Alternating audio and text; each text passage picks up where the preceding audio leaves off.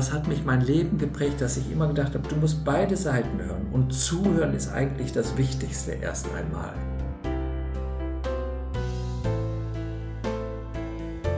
Sich in den anderen hineinversetzen, zuzuhören und sich dadurch auch zu verändern. Ja, das äh, ist etwas, was ich als Friedenspädagoge immer äh, geschätzt habe, wahrgenommen habe. Und da bin ich eigentlich froh drum über diese Erfahrung.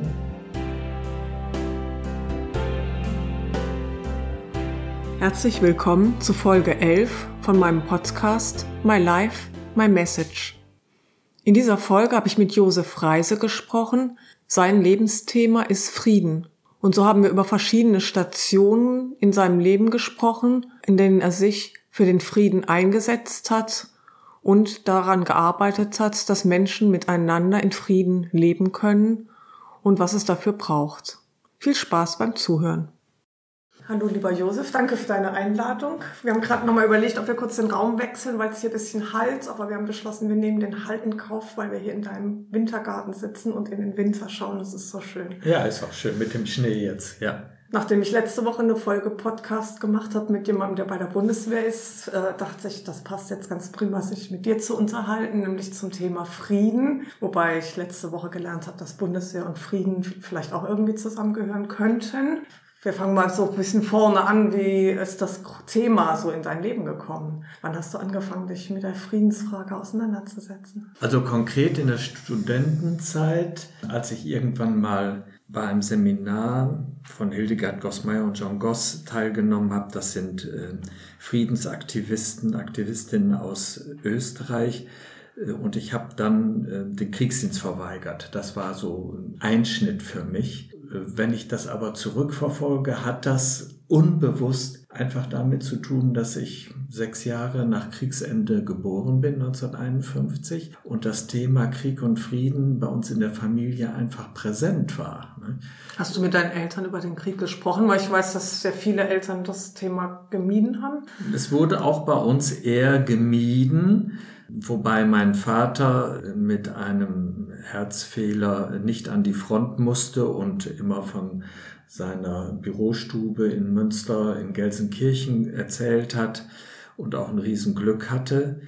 Aber was ich gut fand, war, dass er äh, die Kriegsdienstverweigerung von mir und meinem Bruder äh, mit erstmal toleriert hat, obwohl das seiner Einstellung überhaupt nicht entsprach. Ja, er dachte schon, das gehört sich so, dass man zur Bundeswehr geht, aber gefühlt hat er das doch anders. Und ähm, wir haben nicht so sehr politisch über Krieg und Frieden diskutiert, aber es kam einfach dadurch, dass meine Onkel Frauen geheiratet haben, die äh, aus den deutschen Ostgebieten geflohen waren. Eine war auch von einem russischen Soldaten vergewaltigt worden, was sie aber erst jenseits der 80 ihren Kindern erzählt hat. Das war immer so ein Familiengeheimnis, es wurde getuschelt. Und was ich als Kind mitgekriegt habe, war, dass schon hieß, der Hitler war schlimm und das, was der mit den Juden gemacht hat, das ging gar nicht.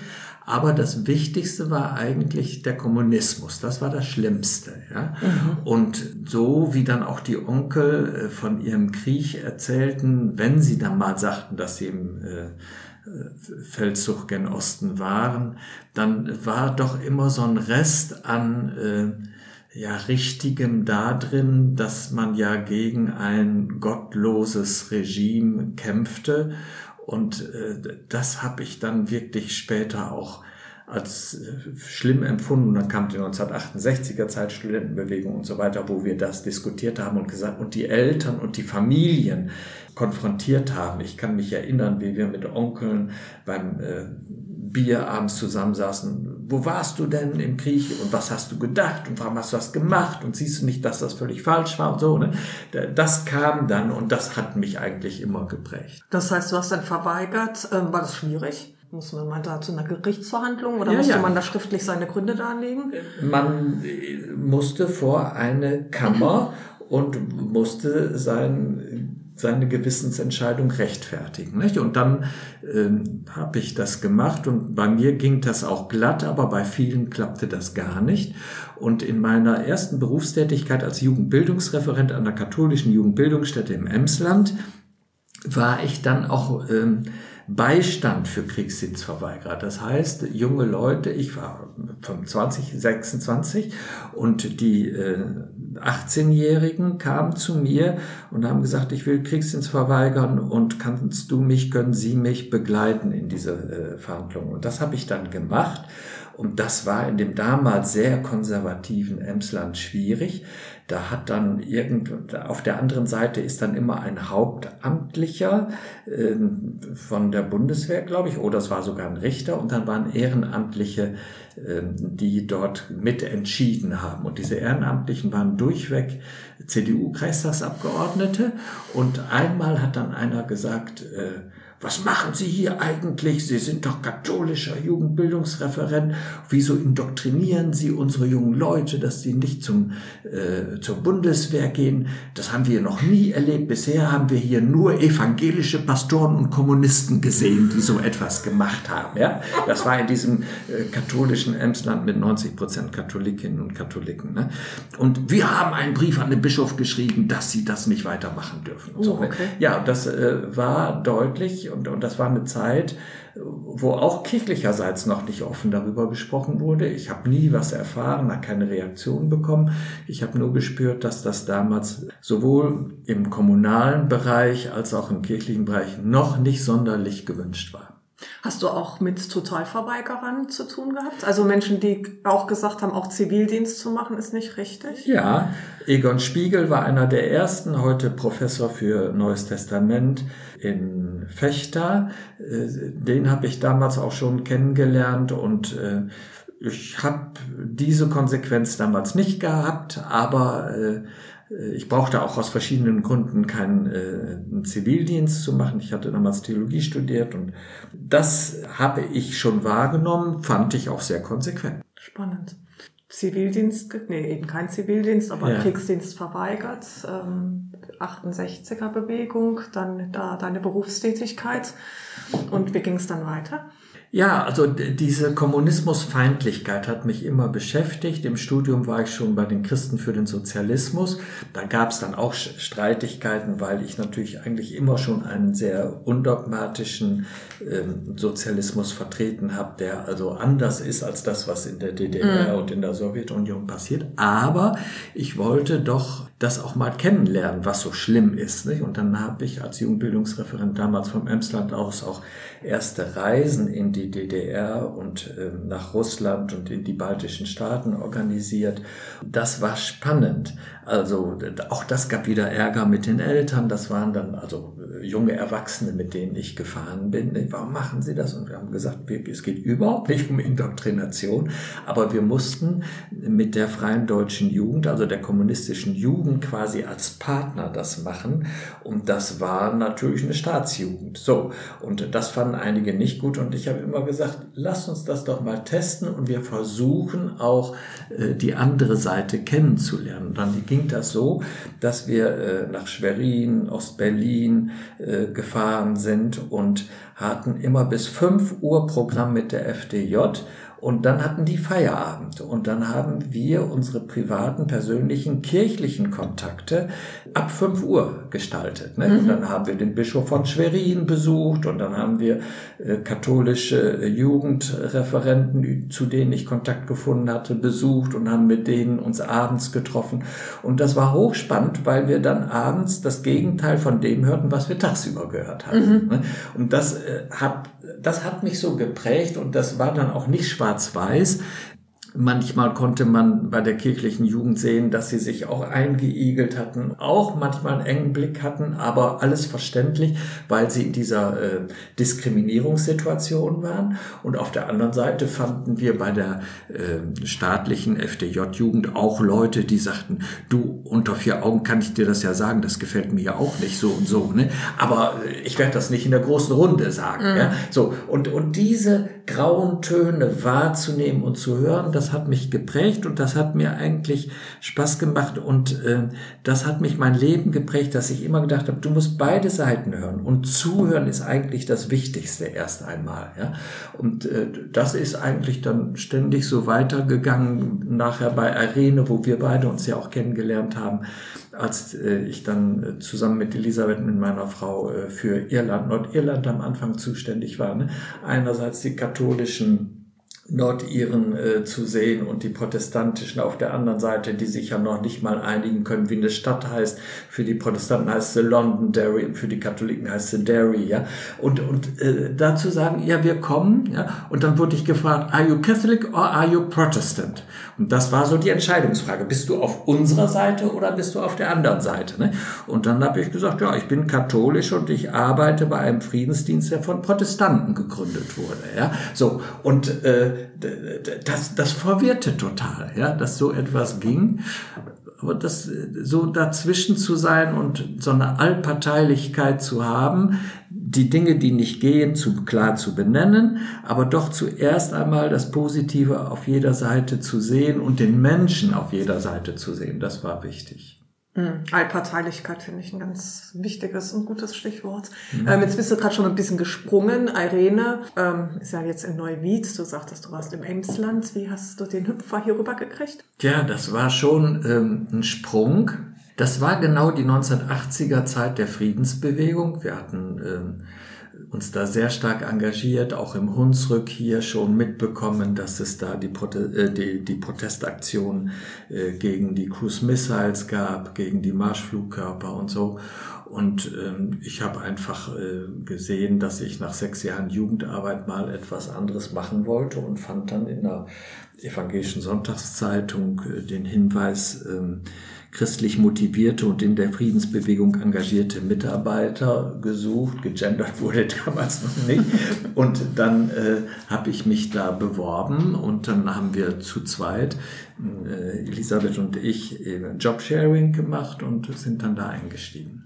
Und Irene, kannst du kurz erzählen, was das ist, ja, was internationaler, damals gemacht haben? So? Internationaler Friedens- und Entwicklungsdienst, der genau eben erst einmal ein Freiwilligendienst ist, der für junge Leute äh, nach der Ausbildung, nach dem Abitur eine Möglichkeit bietet, anstelle des Zivildienstes im Ausland, damals war das anstelle des Zivildienstes im Ausland, einen Auslandsdienst zu machen und der, gleichzeitig einen Entwicklungsdienst, heute sagt man Friedenskooperation, äh, auf den äh, Weg brachte, dass Leute, die also eine Berufsausbildung haben und schon Expertise in ihrem Leben haben, dann eben auch in Ländern des globalen Südens, im Niger, im Tschad, in Nicaragua, äh, Marokko beispielsweise, dann einen äh, Friedensdienst als Fachdienst durchführen. Und das äh, gibt es nach wie vor. Das ist einer dieser Friedens- und Entwicklungsdienste, die es in Deutschland gibt. Und der ist, dieser Dienst ist ja nach wie vor hier bei uns in Neuwied aktiv. Genau, und bietet ja immer noch die Möglichkeit, auch gerade für junge Leute, einen genau. Dienst im Ausland zu machen. Ne? Ja. Ganz spannend. Und was hast du da also konkret gemacht? Also ich war zuerst, äh, wie gesagt, für Irland, Nordirland und die USA als Referent tätig und dann wurde ich schon nach einem Jahr gefragt, ob ich nicht die Geschäftsführung übernehmen könnte. Und dann war ich zuständig quasi für die Organisation äh, der unterschiedlichen Einsätze und Dienste und bin dadurch natürlich auch viel rumgekommen, viel gereist nach Marokko, in den Niger, in den Tschad, nach Nicaragua und habe immer äh, wahrgenommen, wie diese Vielfalt wichtig ist und wie wir sorgen müssen, dass Menschen in Vielfalt zusammenleben können und sich respektieren und nicht diskriminiert werden. Ja. Und für mich war im Niger beispielsweise äh, eine ganz äh, einschneidende Erfahrung, nigrische muslimische Mitarbeitende zu haben, äh, die ja, einen ganz anderen Background mit sich brachten und die dann neben dem Kopierer quasi ihren Gebetsteppich ausrollten und ihre Gebete äh, vollzogen. Oder wenn wir zusammen durch das Land, durch die Wüste fuhren, baten die dann darum, jetzt machen wir eine Pause und dann nahmen sie, äh, gingen sie raus und äh, haben ihr Gebet verrichtet. Und das hat mich damals schon sehr äh, bewegt und ich habe auch viel nachgefragt und dieser äh, interreligiöse Dialog ist dann zu einem zweiten Schwerpunkt für mich wichtig mhm. geworden, neben dieser Friedensarbeit. Und ich sehe das ja auch alles in der Friedensperspektive. Ne? bis hin, dass wir, ich das auch hier in Neuwied mache, dass wir hier einen Rat der Religionen haben, dass wir hier äh, uns regelmäßig treffen zu Mahnwachen, zu Gebeten, zu Austausch und gucken, wie wir hier respektvoll miteinander leben können.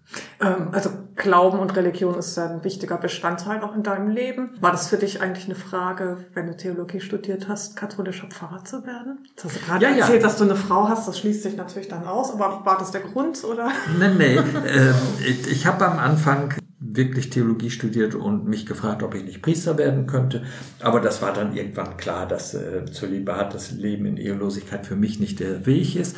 Und äh, dann äh, habe ich das Theologiestudium aber zu Ende gemacht, habe aber gemerkt, ich will nicht in der Kirche quasi in der Seelsorge arbeiten, äh, sondern äh, will eher in der Bildungsarbeit was tun, habe dann Pädagogik studiert, da ja auch meinen Doktor gemacht und bin oft in kirchlichen Kontexten unterwegs, aber immer so an der Grenze auch hin zu anderen Weltanschauungen, zur Vielfalt in der Gesellschaft, nicht? Das Irene hat mich immer begeistert, weil das als christlicher Friedensdienst gegründet wurde. Und heute sagen sie, wir sind ein Dienst, der äh, eine spirituelle Basis hat. Und bei uns arbeiten Christinnen und Christen verschiedener Konfessionen. Das war damals schon revolutionär, dass verschiedene Konfessionen zusammenkommen, aber heute sind Muslime dabei, heute sind Menschen ohne äh, Religionsbezug da, die sagen, ich bin nicht in irgendeiner Religionsgemeinschaft verortet, aber ich suche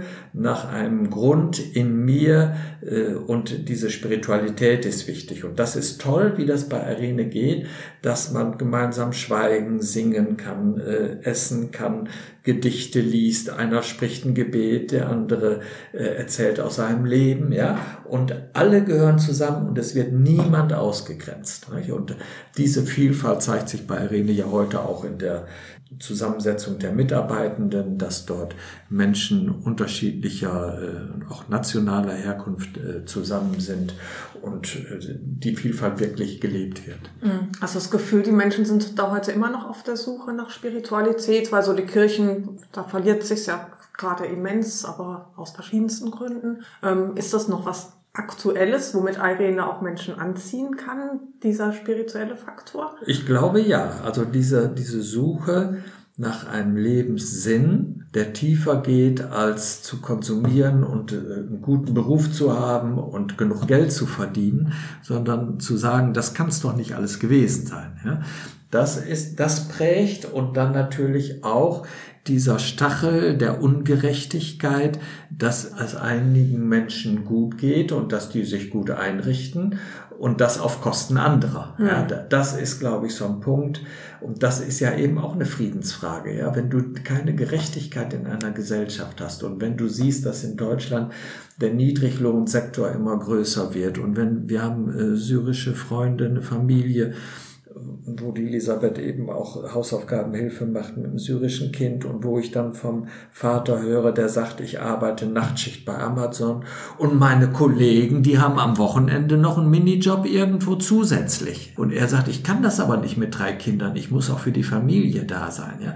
Und wenn man so etwas wahrnimmt, dann sieht man, dass der Frieden gefährdet ist und dass unser äh, gelobtes westliches äh, Freiheitssystem eine hinkende Demokratie Demokratie ist, weil diese Demokratie keine Gerechtigkeit schafft, sondern äh, einen Kapitalismus frönt, der Menschen äh, marginalisiert und letztlich dazu führt, dass immer mehr Menschen Wut entwickeln und auch äh, Populisten wählen, ja, und äh, dass dann Männer äh, wie Donald Trump, wie Elon Musk die Welt bestimmen wollen, Einfluss nehmen wollen und das kann es nicht sein. Also das heißt, Friedensarbeit äh, heißt eben auch eine Gesellschaftsveränderung hin zu einer wahren Demokratie zu bekommen, die wir nicht haben. Eine wahre Demokratie ist immer auch eine Wirtschaftsdemokratie, wo das wirtschaftliche Leben zum Beispiel durch Genossenschaften, wirklich von den Menschen bestimmt wird und nicht von einzelnen wenigen. Und diese einzelnen wenigen, äh, die merken, dass man mit Hassbotschaften Geld verdienen kann. Und das ist ja das, was in den sozialen Medien gerade passiert. Dagegen Strategien zu entwickeln und zu sagen, wir brauchen, da komme ich wieder an meine demokratisch-sozialistischen Wurzeln aus dem Studium der Studentenbewegung, wenn wir nicht einen demokratischen Sozialismus hinbekommen, wo auch die Wirtschaft demokratisiert wird, ja, dann steht unsere derzeitige Demokratie in der Gefahr, in den Faschismus abzurutschen. Ja, und diese Gefahr ist mit den Reichsbürgern hier sehr deutlich geworden. Und das sind nicht nur wenige Spinner. Ja, wir haben 15 Prozent AfD in den Meinungsumfragen. Ja, und da ist noch Potenzial drin, wenn man guckt. Ja. Das ist alles, was ich unter Friedensarbeit auch sehe und verstehe und wo ich versuche, mich einzubringen. Also im Moment in Deutschland schon so eine Stimmung oder ja so eine Phase, die einen schon ein bisschen beängstigen kann, oder? Absolut. Ja. Mhm. Ne? Und äh, das wird nicht besser. Und ich habe das eigentlich äh, immer gesehen, vieles, was wir in den USA frühzeitig sehen, schwappt zu uns herüber. Ich erinnere mich in den 1980er Jahren, wo ich gedacht habe, Fernsehsendungen mit Werbung unterbrochen. Was machen die da in den USA? Das kann doch gar nicht sein. Ja? Und dass das zunehmend bei uns kam, mit dem Privatfernsehen. Ne?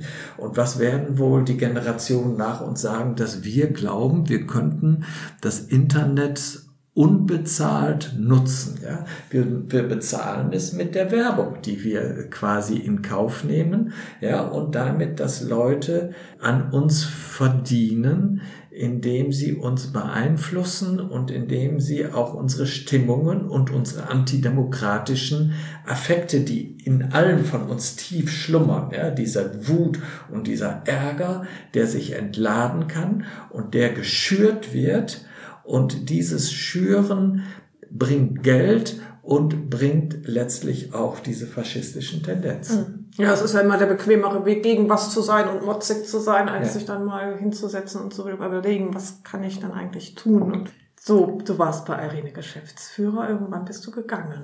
Genau.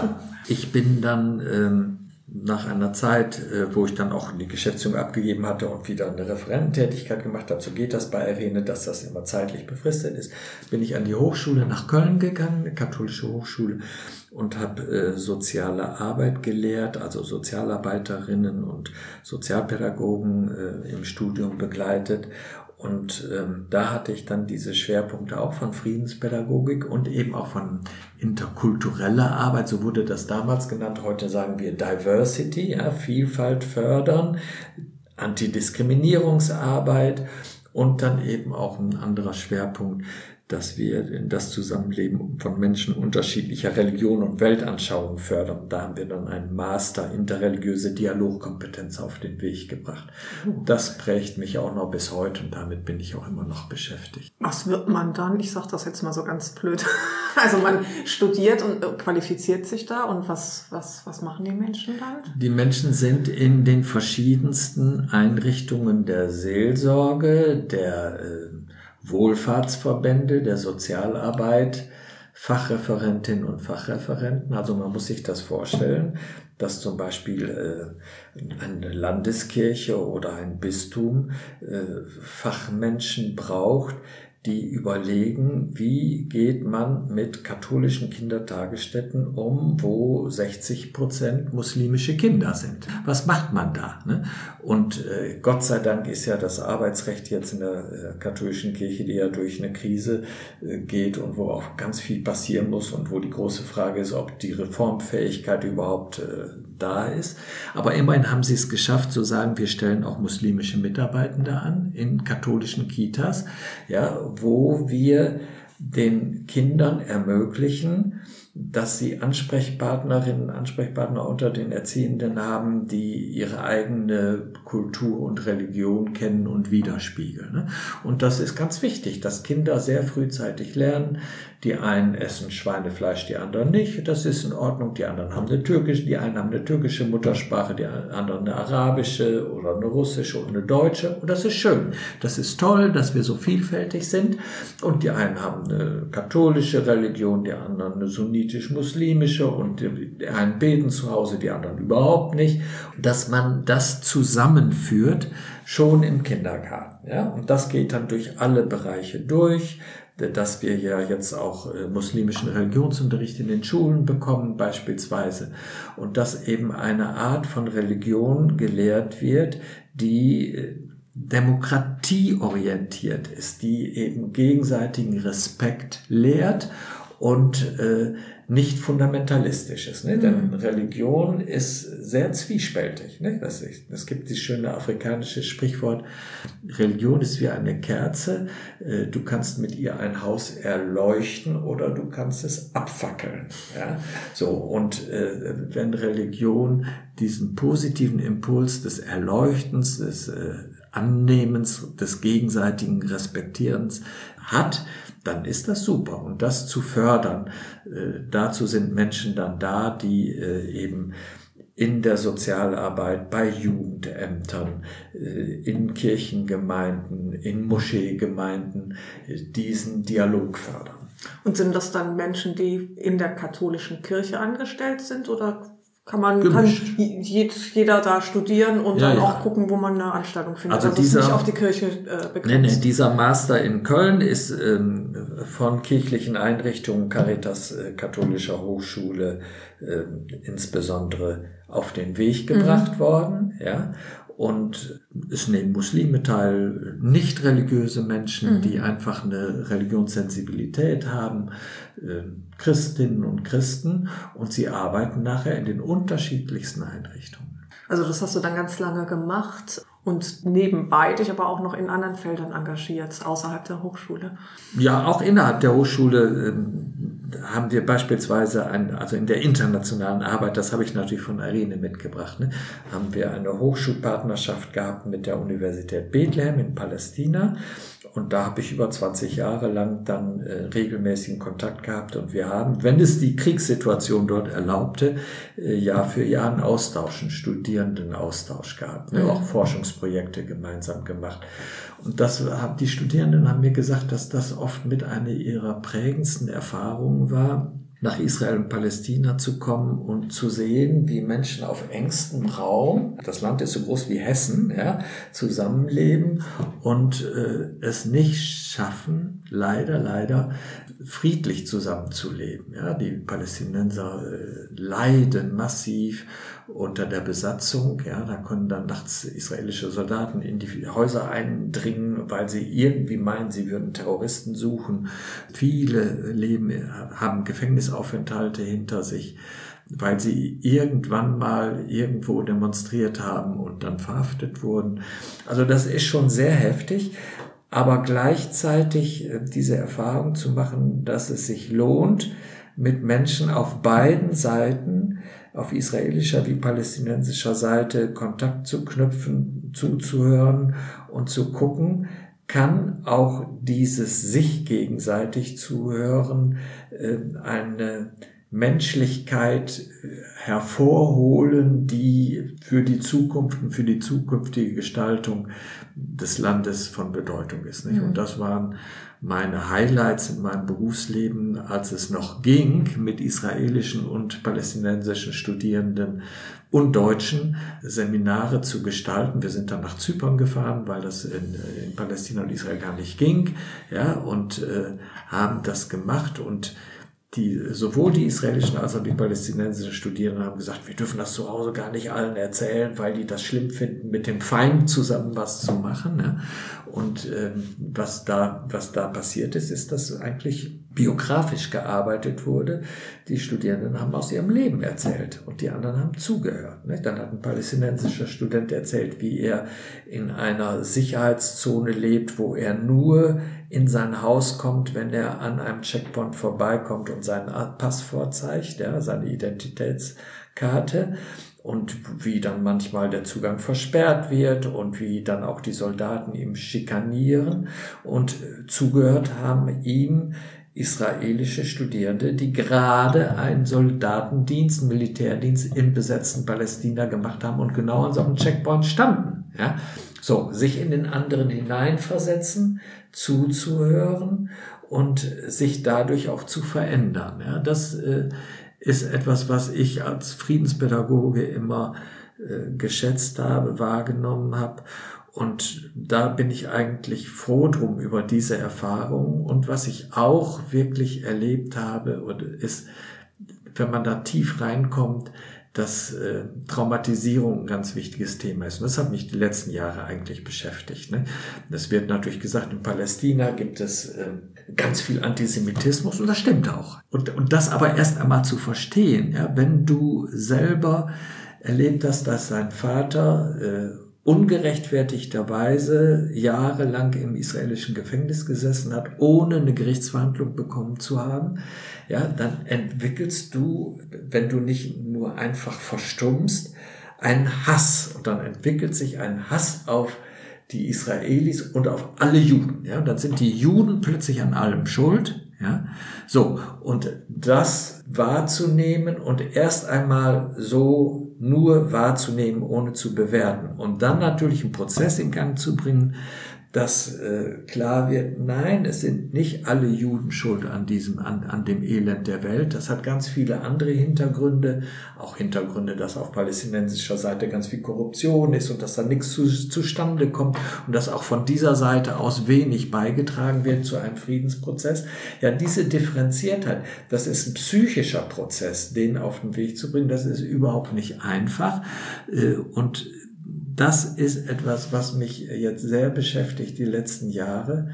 Und auch wenn wir den Ukraine-Krieg jetzt sehen, was alles an Traumatisierung aus der Zeit des Zweiten Weltkrieges und der schlimmen Kriegserfahrung mit den, äh, der deutschen Armee und was aus der Zeit des Stalinismus einfach da noch eine, eine, Rolle spielt, was jetzt alles wieder hochkommt. Dass Friedensarbeit letztlich auch eine Arbeit an einem selber ist und dass es eine Förderung äh, dessen braucht, persönlich und gesellschaftlich, das beschäftigt mich. Ja. Hm.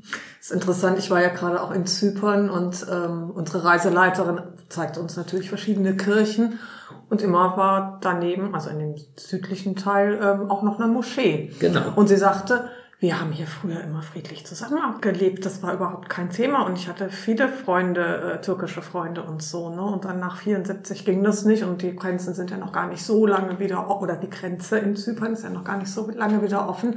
Ich habe das jetzt aber bei dir anders verstanden, dass das schon ähm, in Israel auf einer niedrigeren Ebene ist, also auch zwischen den Menschen und nicht nur staatlich verordnete Feindschaft. Ja, das mischt sich natürlich nicht. Also es gab eine staatliche Feindschaft, dass die Israelis die Palästinenser für die gefährlichen, terrorgefährdeten Menschen halten und die Palästinenser die Israelis als die Besatzer, die ihnen das Recht nehmen, sehen. Und letztlich ist das aber auch ein schwarz-weiß-Bild, wo Menschen, wenn sie genau hingucken, sehen, das stimmt nicht. Also in Israel wurde das sehr deutlich, als Rabin ermordet wurde und er wurde eben nicht von Palästinensern ermordet, sondern von einem fanatischen Juden. Dann mussten die Israelis für sich kapieren, bei uns in unserer Community ist was nicht in Ordnung. Bei uns gibt es diese Probleme. Und auch äh, auf der palästinensischen Seite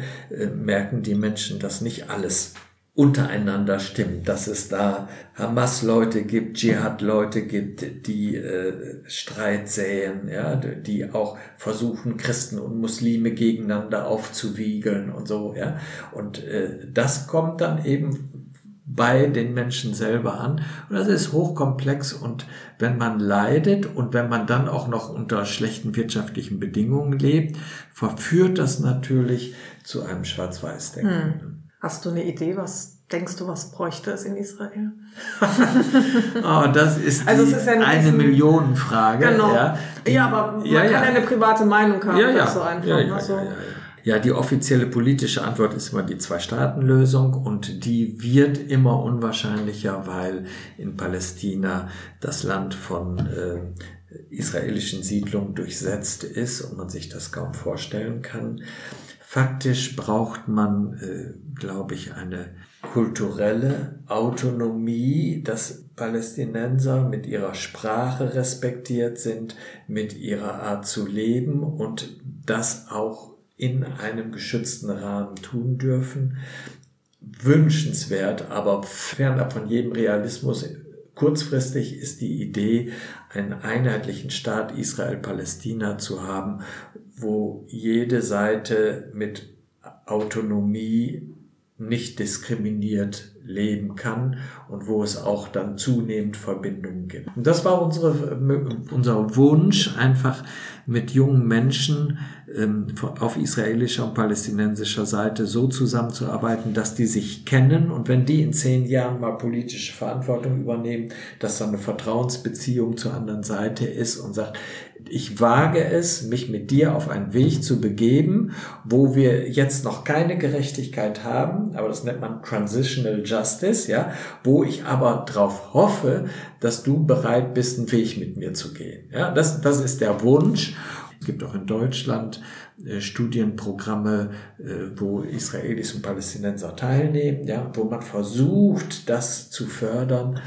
Aber das wird von den Populisten, das wird von Netanyahu, das wird auch von führenden palästinensischen Kräften hintertrieben. Das wollen die nicht. Und die wissen ja auch, wenn es wirklich zu einer Verständigung käme, wären wir nicht mehr an der Regierung. Die leben von dem Konflikt, ja, und sie schüren diesen Konflikt. Das ist dramatisch, ne? Ja. Also das heißt, die Sache geht über persönliches Vertrauen, weil man sich als Menschen kennt und dadurch auch vertraut. Ja. Und, und natürlich weiß, wenn jemand politische Verantwortung hat, steckt er in Zwängen, dass er nicht so kann, wie er wirklich mhm. will.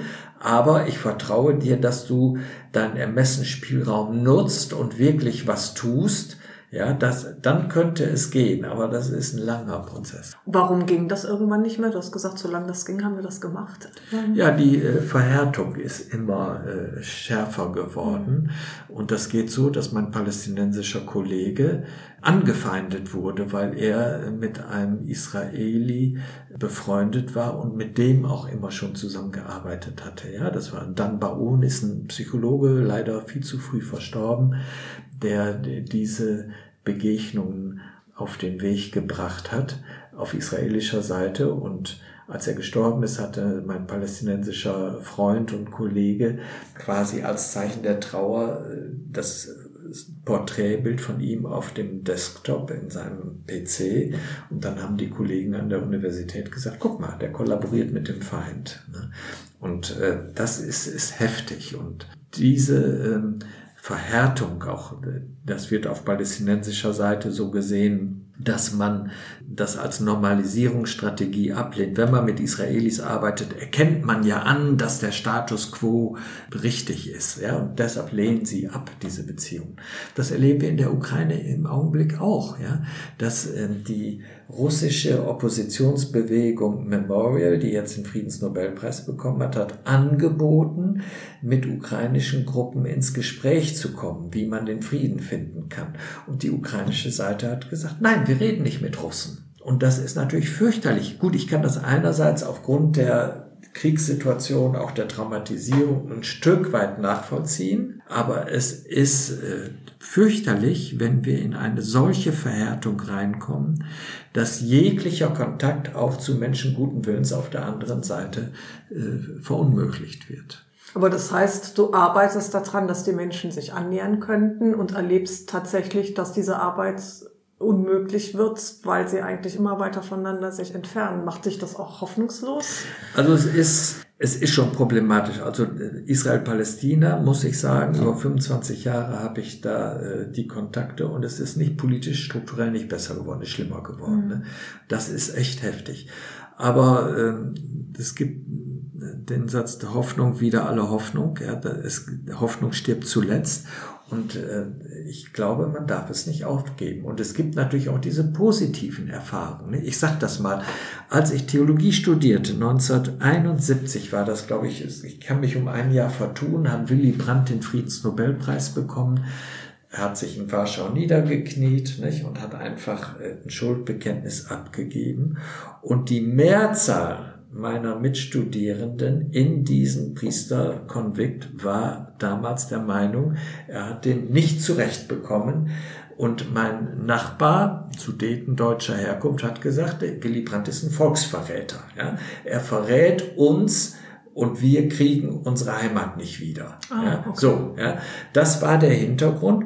Und dann habe ich gedacht, guck mal, trotzdem hat sich das aber dahin entwickelt, dass es irgendwann doch ging. Und ich sag mal, wenn man Sudeten, es war einfach nicht Sudetendeutscher, ja, ja, ich weiß es nicht mehr genau, äh, äh, Sudetendeutscher Herkunft, wenn Menschen ostpreußischer Herkunft quasi ähm, Sorge haben oder einfach darüber trauern, dass sie ihre Heimat verloren haben, dann kann ich das verstehen, dass sie Mühe damit haben. Aber nach und nach haben sie es akzeptiert. Marion Gräfin Dönhoff, die damals äh, Chefredakteurin der Zeit war, äh, die hat Willy Brandts äh, Politik gut gefunden und Willy Brandt hat sie eingeladen, nach Moskau mitzukommen, äh, als dieser Vertrag unterzeichnet wurde, dass man darauf verzichtet, ja, auf diese Ansprüche.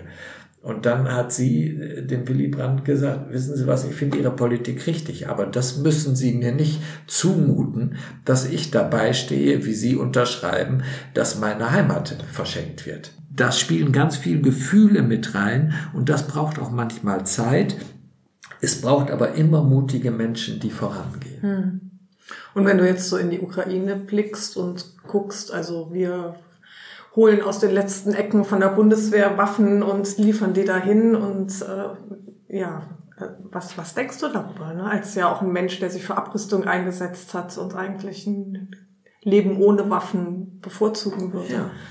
Also ich habe immer gesagt, dass ich die Ukrainer verstehe, dass sie sich militärisch gegen die völkerrechtswidrige Aggression Russlands wehren. Ich verstehe das, das ist menschlich. Äh, und Passivität ist keine Alternative. Ich wünsche mir, dass wir lernen, gewaltfrei Widerstand zu leisten. Ja? Und es gibt diese Konzepte und das ist mein Weg, den kann ich niemandem aufzwingen, aber es gibt diese positiven Erfahrungen, dass man sagt, wenn ihr kommt und uns besetzt, ihr werdet es schwer haben mit uns. Ihr werdet nicht unsere Kooperationsbereitschaft finden und wir werden alles tun, dass ihr wieder geht und ihr werdet keine Freude haben mhm. bei uns. Und äh, das heißt aber, so etwas muss vorbereitet sein.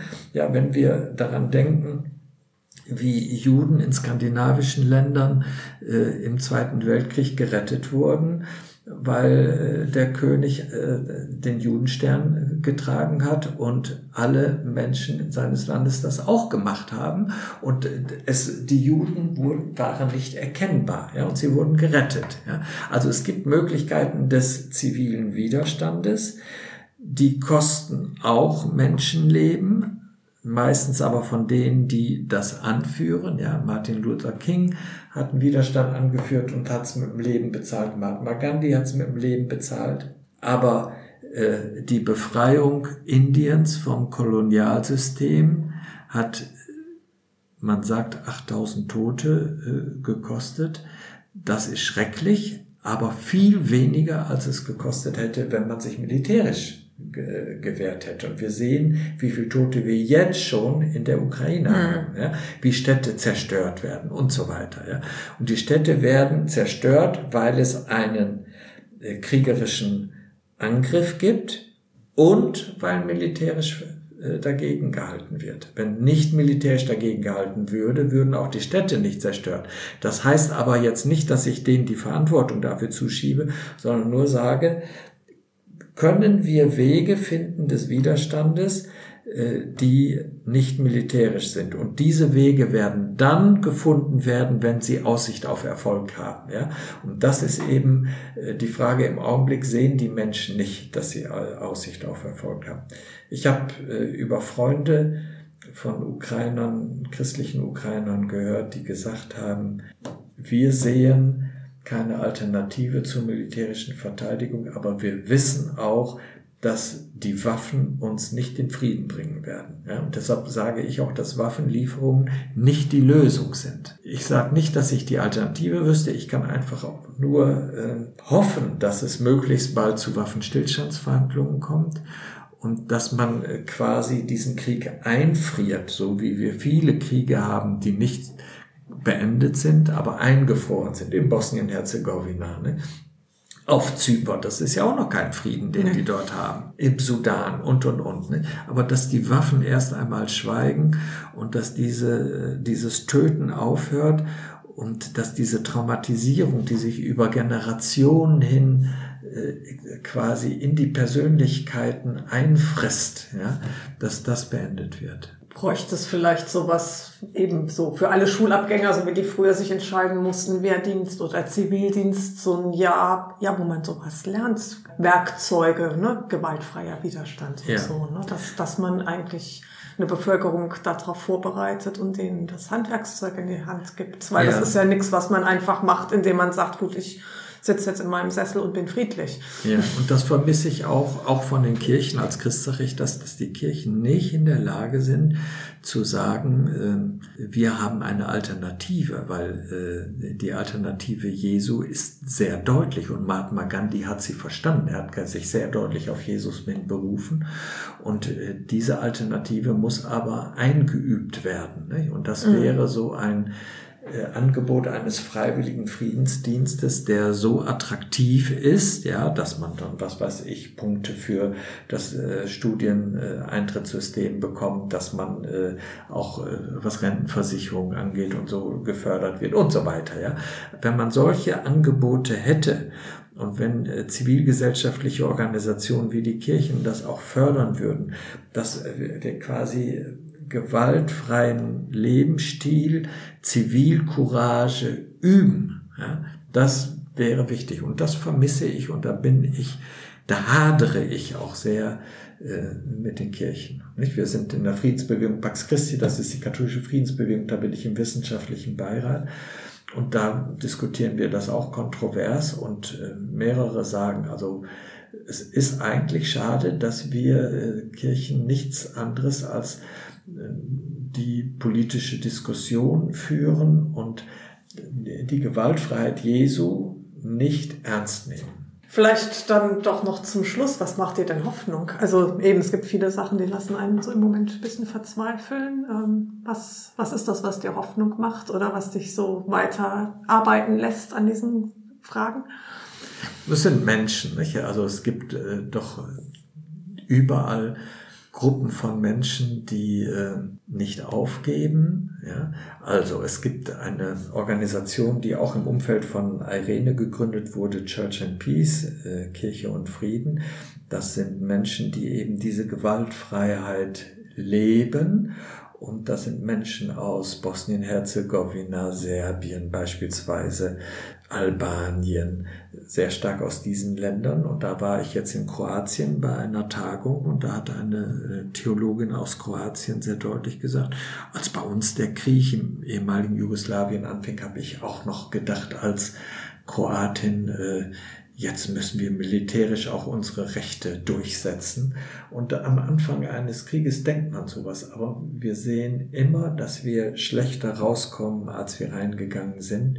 Und Sie, äh, Anna Raffay und Ihr Mann Otto, äh, gehören zu diesen konsequenten Verfechtern der Gewaltfreiheit, die das auch in den Ländern dort versuchen, die auch Gläubige für den Frieden, eine, so heißt eine Organisation gegründet haben, wo, Muslime, Christen, orthodoxe Katholiken drin sind, ja, und wo Menschen grenzübergreifend äh, schon diese Gewaltfreiheit leben. Und das macht mir Mut. Ja. Es gibt sie überall und wir könnten sie fördern. Und das heißt, ich sage ja nichts. Du hast gesagt, du hast mit einem Bundeswehrsoldaten hier äh, auch so ein Gespräch geführt.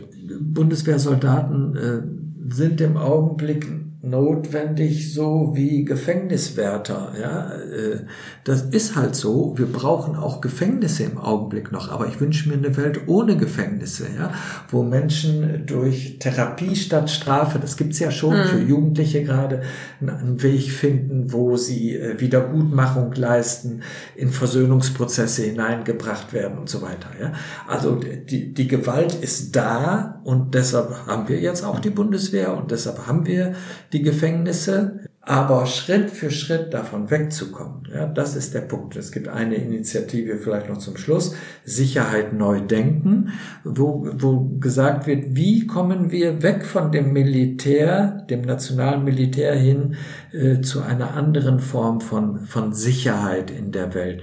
Und dann wird gesagt, es wäre schon ein Riesenfortschritt, wenn es kein nationales Militär gäbe, sondern UNO-Truppen, ja, die unparteilich oder allparteilich in solchen Kriegsregionen eingesetzt werden und dann auch dort die Macht haben, das durchzusetzen. Ja. Und dass wir dann irgendwann es schaffen, rein zivil diese Sicherheit äh, herzustellen. So wie die Sklaverei abgeschafft wurde, glaube ich auch, dass der Krieg abgeschafft werden kann. Aber wir sind noch nicht so weit. Das stimmt. Aber wir müssen weiter dran arbeiten und die Hoffnung nicht aufgeben. Genau. Gut, vielen herzlichen Dank. Ich danke dir. Man hätte noch so viel sagen können. Dies war Folge 11 von My Life, My Message. Ich freue mich über Rückmeldungen von euch, entweder unten in den Kommentaren oder über E-Mails von euch unter My Life, My Message zusammengeschrieben at web.de. Danke fürs Zuhören.